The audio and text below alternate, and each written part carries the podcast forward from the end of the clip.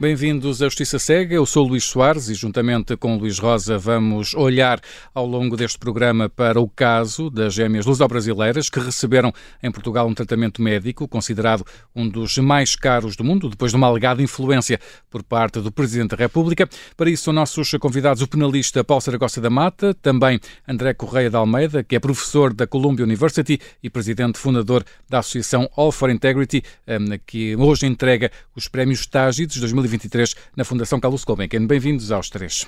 Bem-vindos, muito obrigado. Começo por uma, uma, um pequeno registro de, de, interesses. Eu faço parte do júri, sou presidente do júri de uma de, das categorias do Prémio Tágidos 2023 e queria informar, fazer esse registro de interesses para os nossos souberem.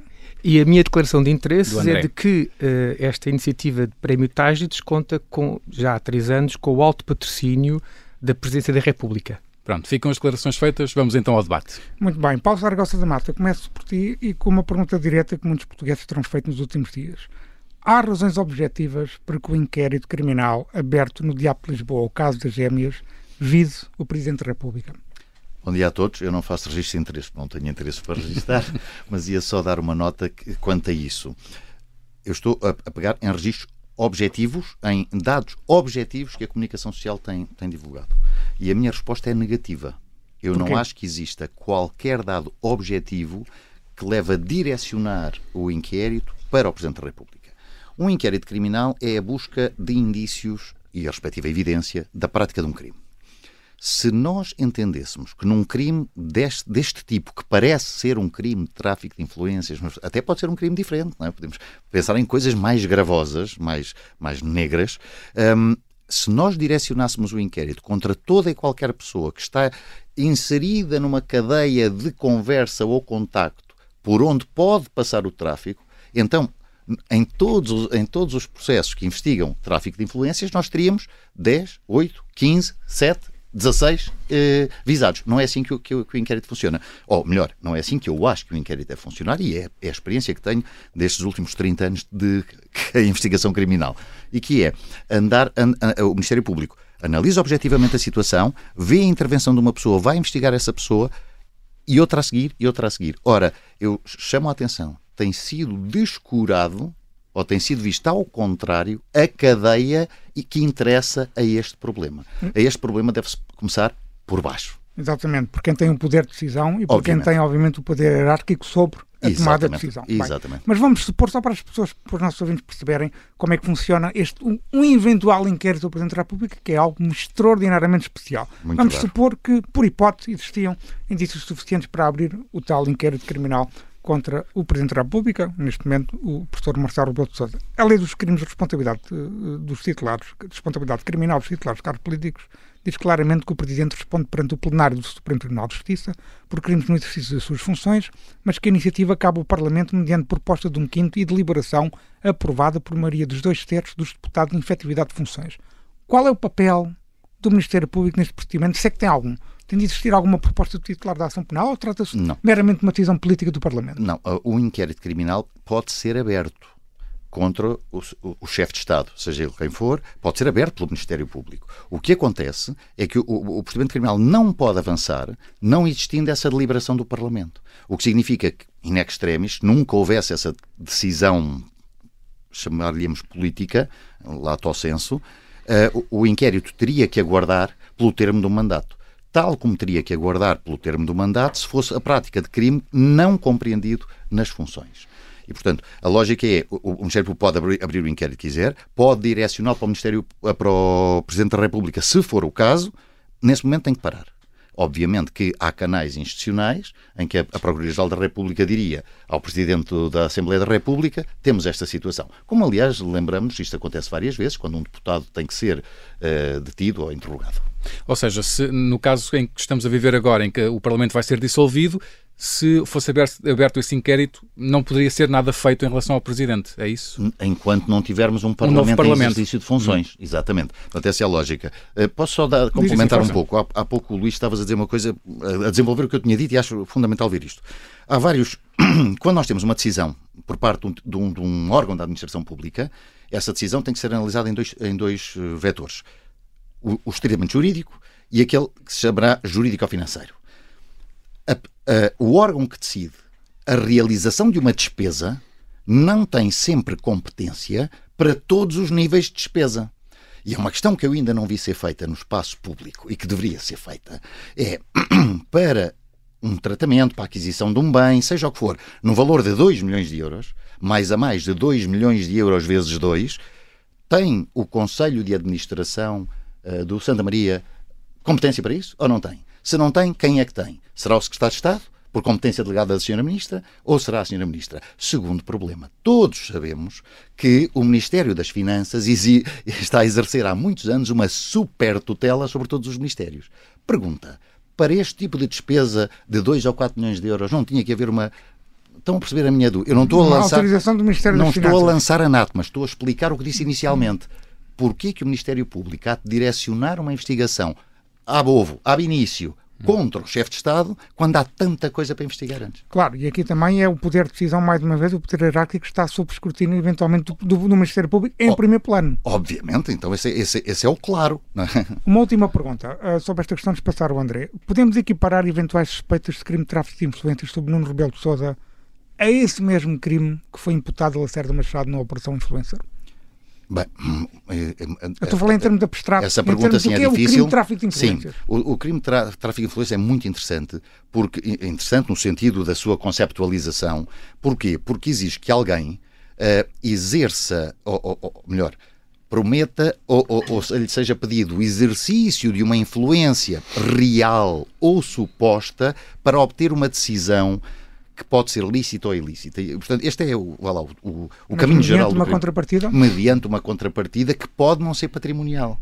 E ao não ser patrimonial, eu diria que eu e o André podíamos até, vamos imaginar que um de nós está num cargo público, não, não estamos, eh, graças a Deus, assim, mas também há corrupção no, no, no, mas isso é corrupção no setor, no setor privado, privado mas não é o caso. Um, mas uh, eu até posso não ter nenhuma influência sobre o decisor, que seria o André, fazia-lhe crer que tinha essa influência e o crime está a ser praticado. Portanto, é particularmente interessante e, nós, e portanto, respondendo à pergunta que me fizeste, o crime é o mesmo uh, que estamos a conceptualizar e partimos do princípio que era este. E, portanto, o, os crimes também aqui... Se calhar faltaria aqui uma contrapartida, o conhecimento de uma contrapartida. Poderá, se nós imaginarmos uma contrapartida não pecuniária, deixa de ser tão difícil. Como teríamos sempre que ponderar eventuais causas de justificação ou até desculpação, se, por exemplo, quem exerceu a influência tiver um interesse legítimo para pedir aquele favor. Não é? Podemos imaginar muitas circunstâncias. Nós estamos muito ainda no. Hum, ainda, há, ainda há muito por, por saber. De resto, André Correia de Almeida, que está claramente, ou aparentemente está claramente demonstrado pela voz uh, do próprio Presidente, que o processo começou em Belém por via de um e-mail do filho de Marcelo Rebelo de Sousa, que além disso foi particularmente insistente uh, com a assessora do Presidente e também do chefe da Casa Civil uh, para que a ajuda às gêmeas estivesse em andamento. No seu entender, André Correia de Almeida, a Presidência da República falhou ao não ter algum mecanismo de prevenção de conflitos de interesse? Bem, eh, sinto-me muito confortável em estar aqui à frente de um penalista porque uh, me posso, com algum conforto, distanciar-me de oferecer hum. comentários mais técnicos sobre a questão legal. Mas relacionado com essa questão, eu gostava de uh, olhar para estes novos desenvolvimentos, infelizmente não são de agora. Eu, eu marco aí por meados dos anos 80 o princípio da degradação de muitas destas destas instituições públicas em torno da questão da corrupção, mas é interessante, entre aspas, outra vez a palavra interessante entre aspas, o facto de num mesmo mês, às portas de celebrarmos os 50 anos da implantação da, da democracia em Portugal, termos Primeiro-Ministro e Presidente da República no olho do furacão tremendo que é este.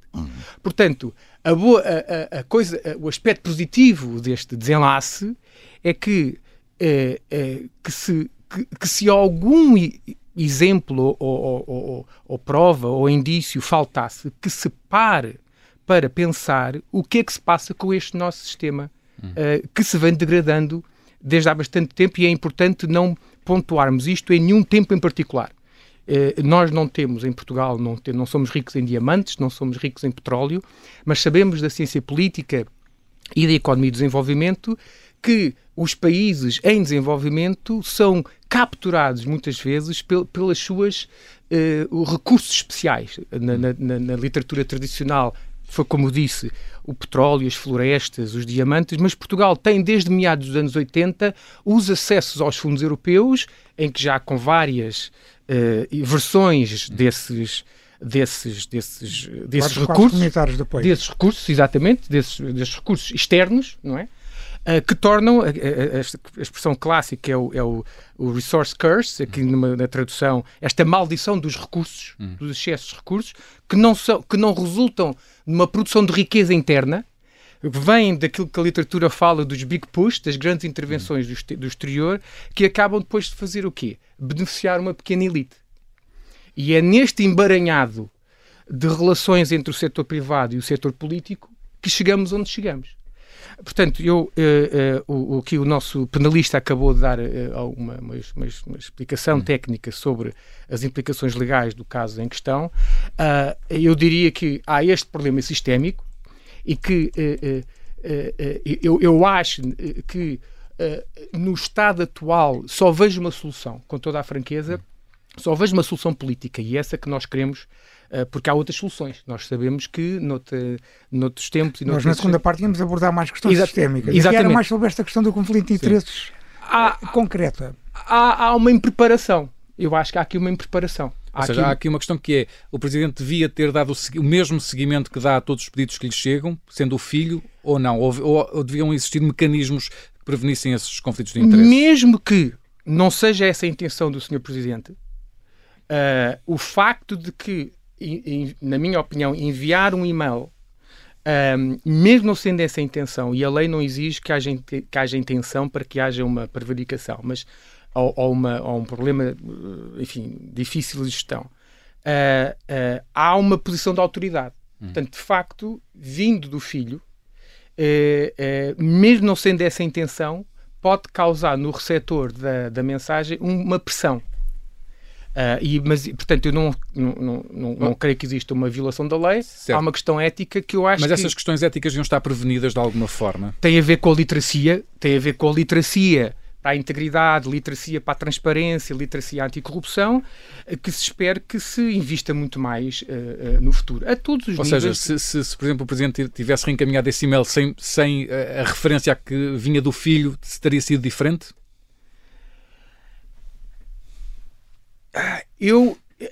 Sim, teria sido diferente. Uh, outra hipótese seria não enviar o e-mail. Certo. E deixar o e-mail na caixa de correio. Mas aí haveria a questão de que poderia não, ser um tratamento diferenciado em relação a outros pedidos que lhe chegam. Mas é que este é um, mas é, que este é um caso especial. Hum. Né? É um caso especial porque não se trata apenas do cidadão filho. Uh, portanto, eu, eu acho que. Eu, eu, não é o doutor Nuno Rebelo de Sousa, é o filho do presidente. Exatamente. Eu, eu há, há, aqui uma questão de, eh, na perspectiva sistémica, de, de literacia Uh, uh, falta de literacia uh, para a transparência e para a integridade. André Correia de Almeida, também aqui a, a demonstração já, algo que parece que o Ministério da Saúde terá interferido no processo de, de, formação da decisão clínica sobre o caso destas crianças. de certa forma, ainda somos aquele país do respeitinho em que os médicos no hospital público não conseguem resistir a uma palavra do poder político ou de um poder, ou o poder político tem aqui uma responsabilidade maior também nesta, nesta situação. Somos claramente um país dos afetos. Hum, Somos um país dos afetos em detrimento do país das regras. Eu vivo no, no espaço anglo-saxónico há quase 20 anos e, e, e, e, portanto, tem, são sistemas, é um sistema diferente, com, com aspectos positivos e aspectos negativos, mas eu costumo dizer que o sítio ideal para viver neste, em termos desta matéria é os Açores. Porque era o meio termo, o meio termo, o meio caminho entre o mundo dos afetos e o mundo das regras.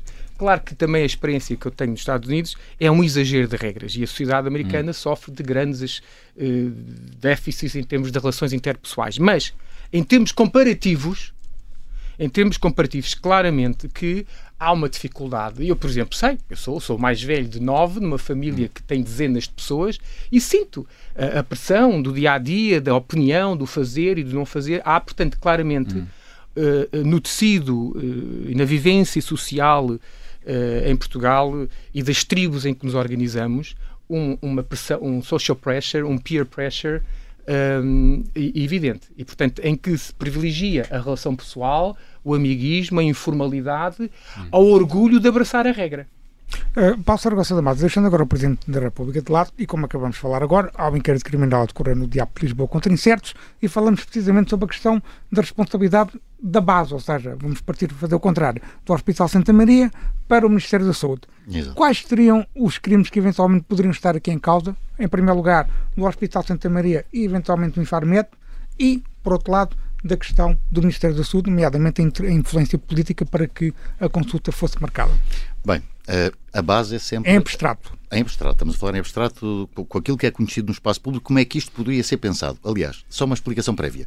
O Ministério Público, quando começa a investigação, ainda não sabe se está se é um crime de tráfico de influências ou de corrupção claro. ou de branqueamento de capitais. Apesar do inquérito poder ser, tem que ser aberto com determinados crimes. Era isso que eu queria dizer. Ou seja, o Ministério Público olha para aquilo e pensa faz uma análise breve e diz isto parece subsumir-se ao crime de tráfico de influências. No decurso da investigação, claro, não é no fim da investigação, no início da investigação, começa a ver-se se é esse crime ou se é um que está ao lado. Isto é claro que é assim. Portanto, é isso que nós estamos a tentar fazer aqui.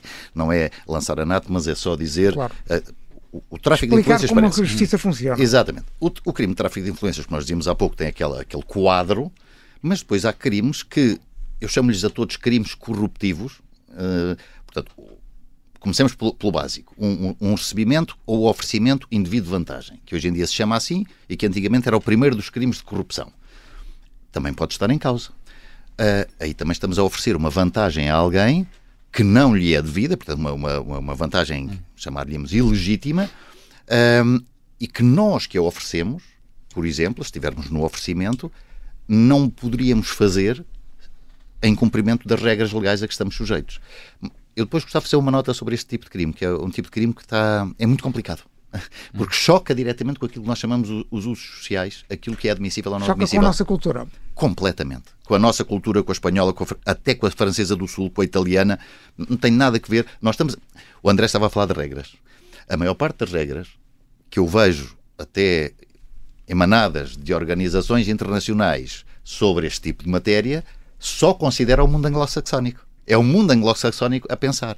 Ora, haverá problema sendo eu, Deus nos livre, secretário de Estado, hum. e tendo dois amigos, um que é o André, outro que é o Luís. Um dia o Luís vai-me visitar e leva-me, sei lá, uma, uma caixa de uma caixa de vinho. De vinho. Adoro vinho para uma caixa de vinho. Uh, o André convida-me para ir aos Estados Unidos e eu não pago nada no alojamento porque a universidade em que trabalha me oferece o alojamento.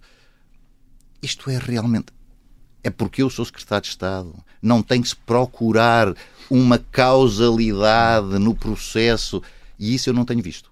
Uh, uh, mas uh, só, só, para terminar isto. E depois, temos, e depois temos os outros crimes. Uma corrupção ativa, uma corrupção passiva, temos isso tudo. E do produto disto tudo, podemos ter crimes de branqueamento de Mas capitais. Mas Lacerda Salles, por exemplo, pode ter um problema por ter tentado influenciar a marcação da consulta. Pergunto. Em termos de investigação criminal, pode. Agora, se me perguntares há uma responsabilidade criminal porque um secretário de Estado. Eu vou utilizar uma, uma, uma frase muito carregada de, de, sentimento, não quer dizer que eu pense isto nem que não pense. Comovido pela situação daquelas gêmeas, fa, uh, utiliza, lá está, a sua influência para conseguir a marcação de uma consulta. Vamos lá ver. É que o direito penal é a última rácio. O direito penal não deve ser utilizado como sal na comida. Claro. Não é? é? Deve ser utilizado como um antibiótico quando faz exatamente falta. E o que eu acho, e tens falado disso muitas vezes, eu próprio escrevi, acho que foi a primeira pessoa a utilizar esta expressão, que é um efeito esponja do direito penal, também desde a década de 80, como dizias, e é verdade. E nós criminalizamos tudo. Paulo Sérgio Costa da Mata e André Correia de Almeida. Na segunda parte deste Justiça Cega vamos continuar a olhar para este caso, nomeadamente para a percepção que a opinião pública tem sobre a saúde das nossas instituições democráticas. Até já.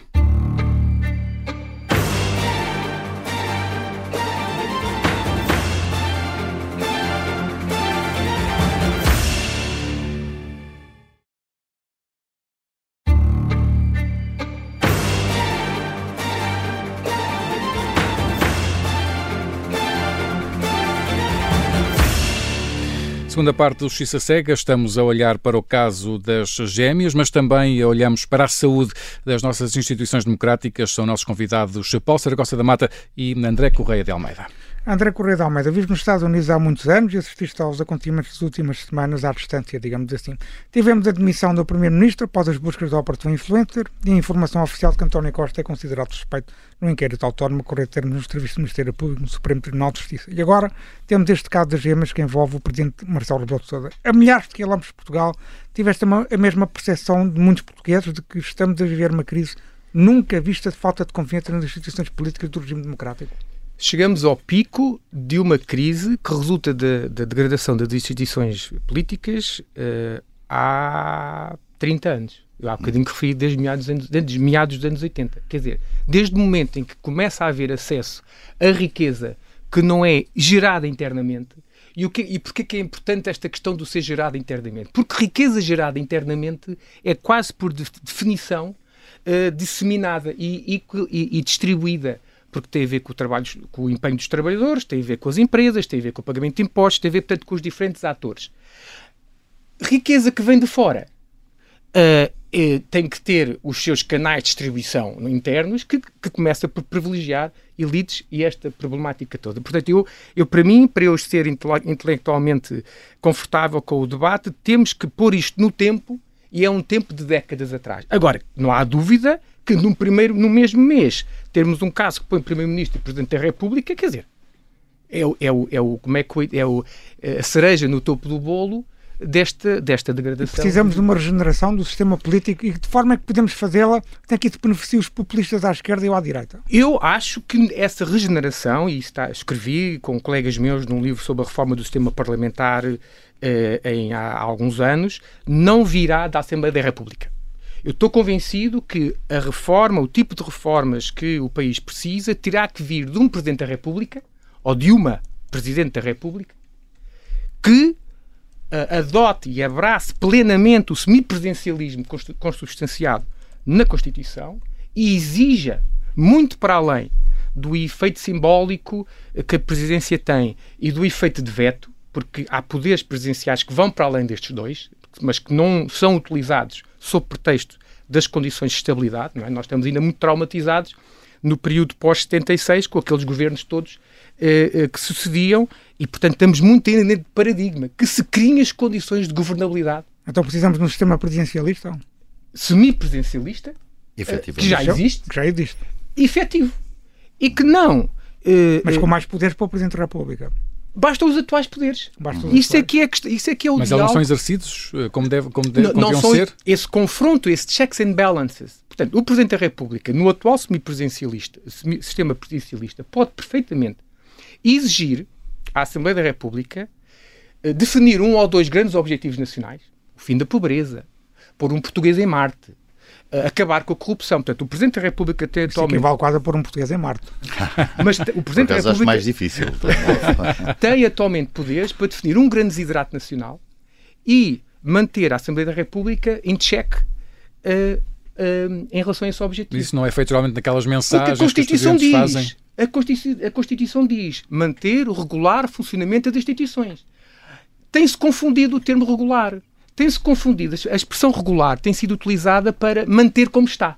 Hum. Quer dizer, o regular funcionamento das instituições tem sido entendido como funcionem. Mas que reformas é que o Presidente deveria exigir? Bem, eu, se, há, se tudo parte do Presidente? Eu acho que há, há uma, o do sistema, do sistema de justiça, ponto número um, tem falado muito um pacto para a justiça, o Presidente, não é? Falou vários ao longo do dos Não basta falar e os poderes da Constituição, a, a, como eu referi, e tenho, não sou um constitucionalista, mas tenho aconselhado bastante com pessoas que na área, uh, atribuem uh, a possibilidade de o Presidente da República dizer o seguinte ao, ao, ao seu, ao seu Primeiro-Ministro. Uh, não, não atingir este objetivo, não caminhar em direção a este objetivo, está a pôr em causa o regular funcionamento. Hum. O regular quer dizer bom. Sim. O bom funcionamento. É que não se distingue isto.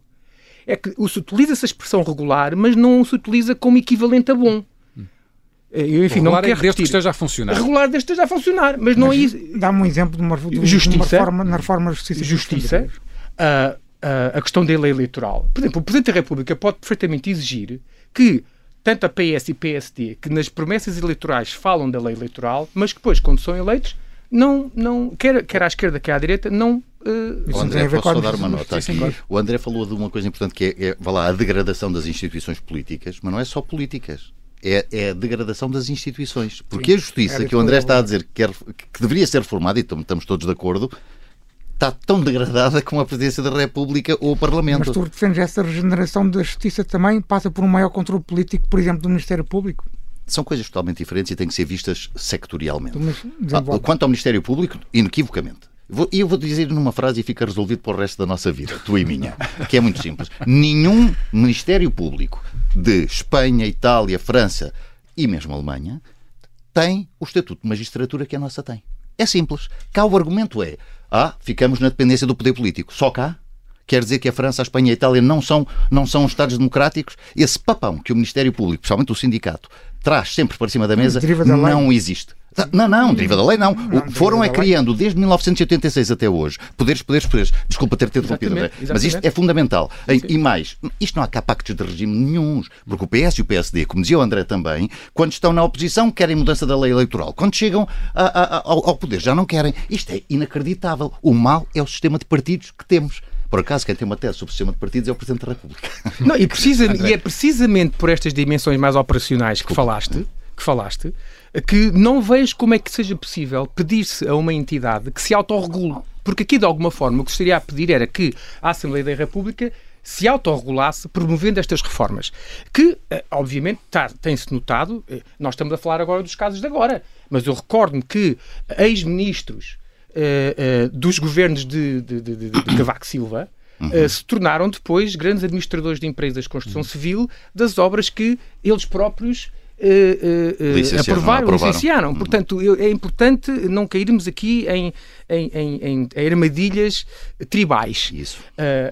mas, por isso é que eu digo que ponho a minha esperança, entre aspas, política na figura do Presidente da República. Uhum. Porque não creio que a Assembleia da República podia ser também vindo do, do, do, do, dos tribunais, podia também vir da Justiça, mas tenho mais esperança num semipresidencialismo mais ativo que exija, de facto, que a, a Assembleia e o, e o, e o, e o Ministro eh, eh, deliberem no sentido das, do bom funcionamento das instituições e não apenas do regular funcionamento das instituições. O, o Paulo falava há pouco do, do receio de, de, eh, de, um controle mais político sobre o Ministério Público, também é um receio de, de que o André partilha, eu acho que esse, isso é um receio que não, não Ora, deve existir. Bem, o Paulo não receia, o Paulo defende. Defende, sim, sim, sim. sim, sim, isto, é, isto, é, tudo muito dinâmico, quer dizer, eu, hum. a, minha, a minha mulher é advogada uh, em Nova Iorque e é fascinante ver como é que a lei do Estado e a lei federal, com quem ela tem que lidar todos os dias, uh, aquilo é tudo muito dinâmico. Dizer, as opiniões dos juízes vão sendo emitidas, a hum. lei vai sendo moldada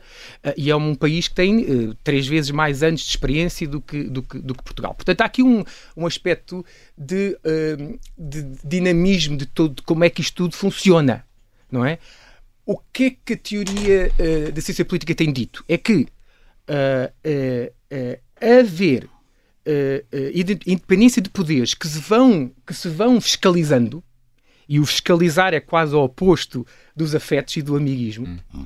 Uh, é um equilíbrio de poder. Vai haver equilíbrio, mas o equilíbrio, equilíbrio não quer dizer. Inter, de, inter, inter, entre, entre os próprios Equilíbrio e dinamismo. Portanto, não, não tem que forçosamente haver regras uh, rígidas. Uhum. Tem é que haver a confiança de que as, os órgãos que foram eleitos para se, auto, para se fiscalizarem, quer dizer, é, um, é, um, é, um, são, é um tipo de expressões que numa sociedade voltada para o grupo como a nossa uh, não estamos muito familiarizados. E a é? política não está a fiscalizar a justiça como devia?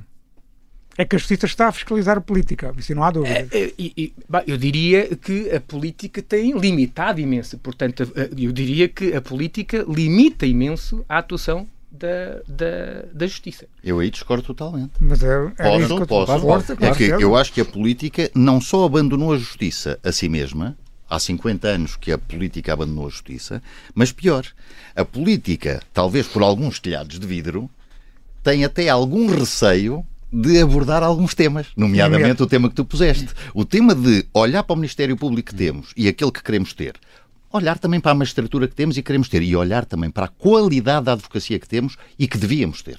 Eu, na minha corporação ainda sou mais exigente. um programa inteiro, depois logo, logo hum. Não, mas gostaria problema. imenso de falar sobre é isso tudo, a não é? A qualidade da advocacia também deixa muito a desejar. Mas, mas não há dúvida não há nenhuma. Mas, quer dizer, tudo. a qualidade da advocacia deixa a desejar, como de todas as outras profissões jurídicas. Todos os jornalistas e, também deixam muito a desejar. E, por exemplo, o André suscitou aqui uma questão que é fundamental. Vejam bem como é que funciona o sistema de partidos. Quem são os deputados ao Parlamento? São pessoas cacicadas de cada partido nos seus núcleos, nas suas distritais. Onde é que está a mínima, mínima lógica de meritocracia? Nenhuma. Para que é que nós queremos o Parlamento no nosso sistema atual? Quando tem, por exemplo, uma, uma, uma maioria absoluta? Para chancelar tudo o que o, eh, o, que o Primeiro-Ministro quer. Isto não, é, isto não é uma democracia verdadeira porque não há os checks and balances de que o André está a falar, que eu acho que é fundamental. Deixa-me colocar aqui uma última pergunta que é importante, temos três minutos para acabar, que é, começando pelo André e depois também ouvindo o Paulo sobre a mesma, mesma questão. André, consegues compreender como é possível que dois anos após a pronúncia para julgamento de Sócrates o caso ainda não tenha chegado a julgamento, ou que o recurso do Ministério Público sobre não pronúncia ainda não tenha sido julgado. O que é que isso nos diz sobre o sistema é, de justiça? É, é uma pergunta perfeita no seguimento da conversa que estávamos a ter agora da, da questão da reforma do sistema de justiça. Não se, não se compreende. Quer dizer, não, não, se compreende, quer dizer, uh, os especialistas uh, justificarão a partir dos, da tramitação própria que a lei, que a lei define, dos não prazos. Sei se é isso que o Paulo vai dizer agora. E até talvez da qualidade da advocacia, enfim. mas não se compreende. Mas isso é tão mais importante quando temos um Primeiro-Ministro que se demite por causa de uma investigação que está em curso e que aparentemente, afinal, não apanha tanto como se calhar parecia que apanhava?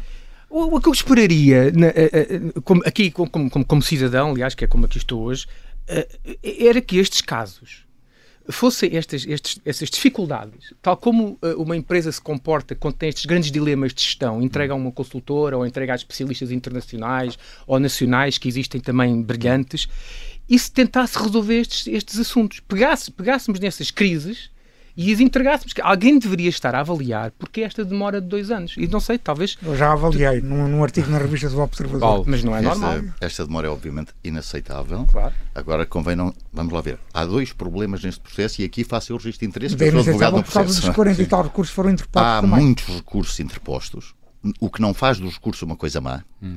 Faz da prática, eventualmente, uma coisa censurável. Esse, esse se for recurso o caso. é que toma a fama o recurso. Exatamente, mas não, é preciso ver também que uh, o sistema de recursos desde 87 até hoje tem sido sempre reduzido. Nunca Sim, foi ampliado, não é? Portanto, há essa parte e, e, e, sublinhar uma coisa que é muito importante. Quando toda a gente diz, é, é também aqui para brincar com o André, é verdade, e contigo, má qualidade da advocacia, não há dúvida que há sempre profissionais maus em toda a parte. Mas nós não estamos permitidos a dizer o seguinte: a magistratura ou as magistraturas têm má qualidade. Isso não se pode dizer em Portugal. Não pode, sim, não, senhor, pode, não, pode, não pode, não pode, não pode. Eu já disse isto em congresso e era, eu fui quase dez, uh, dez, corrido à pedrada. 10, 15 colegas seus todos os dias nas televisões dizem isso. Não, mas é não, não, não, não, não. Dizem que a justiça está mal. É uma coisa totalmente e diferente. Dizem, dizem não que dizem assim, que a falta de qualidade das decisões judiciais. Eu diariamente me confronto com decisões judiciais que juridicamente são erros clamorosos. Erros que eu não admitiria a alunos de faculdade a quem dou aulas. E, portanto, quando eu tenho decisões erradas, não é uma questão de, de, É um problema da categoria profissional deles e da nossa. E tal como previa, um especialista na área haveria de argumentar com a, a própria re, reis de, regras da tramitação Exatamente. a justificação para este atraso. Portanto, claro. então, vamos lá ver, esse é um seu atraso é justificável pela própria lei. Lei. Mas, mas André, se eu entrar no debate, então, se eu entrar no debate e, e já estamos com muito pouco tempo, estamos mesmo a é, terminar Os juízes não têm o poder suficiente para recusar esses recursos. Mas o Paulo vai, vai, vai discordar. Isso tem que ser outro, esse é e vai ter que ser outro programa. Meus senhores, Paulo Sara Costa da Mata, André Correia de Almeida, muito obrigado por terem vindo ao Justiça Cega. Até à próxima. Obrigado. E neste Justiça Cega vamos agora às habituais alegações finais do Luís Rosa. Luís, hoje vais apenas dar uma nota, será sobre o estado a que chegamos, nomeadamente depois deste programa que, que, que de ter. Porque é que consideras que a nossa democracia está de olhos vendados? Porque a confiança dos cidadãos nas instituições democráticas atingiu provavelmente o seu ponto mais baixo de sempre.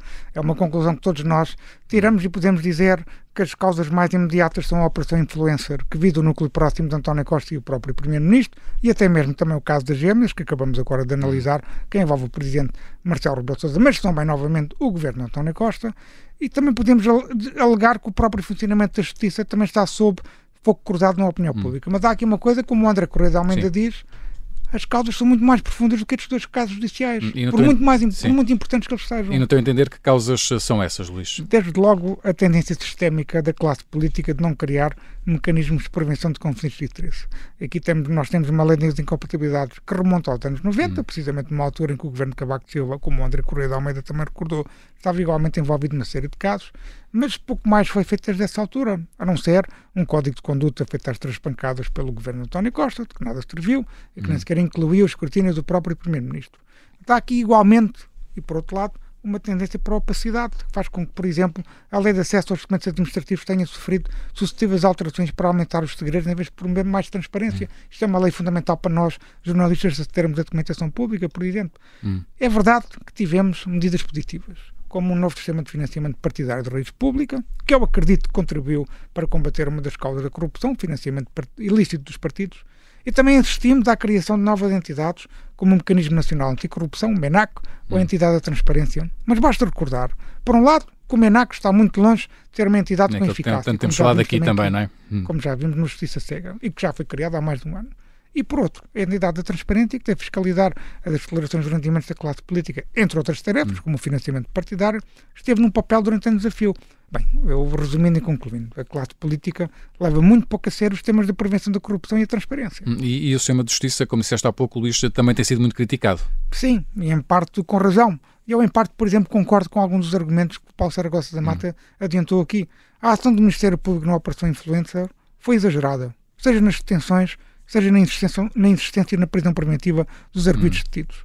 O Ministério Público, aliás, tem-se caracterizado nos últimos anos, como tenho dito várias vezes, por uma grande falta de pragmatismo em processos tão importantes como o do Universo Espírito Santo ou do caso EDP, por exemplo. Hum. E também concordo que temos caminhado de forma exagerada por uma autonomia de cada magistrado que, que impede, na prática, a ação dos responsáveis hierárquicos do Ministério Público. Um procurador não é um juiz, logo não é independente. E a lei impõe poderes importantes para o Procurador-Geral da República para os seus representantes na hierarquia. E isso tem de ser respeitado. Hum. Eu concordo, contudo, não, não posso concordar com a narrativa imposta por uma parte da classe política e pela advocacia, mais ligada entre os partidários, de que é importante controlar o Ministério Público. Qualquer controle da investigação criminal só terá um resultado: o aumento da corrupção, do abuso de poder e a multiplicação dos autocratas. Aliás, é, é, se nós virmos, Luís, os ingredientes da Operação Influência, um lobista rotulado publicamente melhor amigo pelo próprio Primeiro-Ministro e com acesso privilegiado aos círculos de poder. E a forma como o próprio António Costa ignorou toda a prudência e a informação pública sobre hum. Vítor Scari, um homem que manchou a residência oficial do Primeiro-Ministro com 75 mil euros em nota, basta recordar estes exemplos para percebermos como em democracia o princípio da separação de poderes é sagrado. E é importante que a justiça escrutine o poder político de forma independente. E há outros casos mais antigos, não é? Também. E há questões, os casos mais antigos, como também nós temos recordado no, no programa, o caso de Isaltino Moraes, Duarte Lima, Armando Vara, José Paulo Penedo e tantos autarcas desconhecidos, pequenas autarquias que não chegam às páginas dos hum. jornais nacionais, que já cumpriram penas de prisão devido a crimes no exercício de funções públicas, ou das condenações de Jardim Gonçalves, de João Render e de outros administradores do Banco Privado Português e do Banco Português de Negócios. Mas, casos. Sim, mas achas que esses resultados são parcos? São, são muitos os casos, mas sim, eu acho que podemos dizer e podemos alegar que os resultados estão aquém das expectativas. E aqui entramos no outro ponto que a classe política também é ignorar e que também muito contribui para o desprestígio do regime democrático. A inacreditável disparidade de tempo médio de resolução de um processo de criminalidade comum e da criminalidade económica ou financeira. Nós aqui no programa não nos temos cansado de dizer isto. Há uma hum. diferença de um para mais de 10 anos. E isso não é admissível. Eu confesso que eu não me cansarei de denunciar esta tremenda injustiça. Eu tenho falado com vários dirigentes do PS e do PST, em off the record, todos reconhecem hum. a injustiça e o dano que isto provoca na credibilidade do regime democrático, mas nada fazem. E, nomeadamente, perante o forte lobbying dos principais advogados criminalistas portugueses.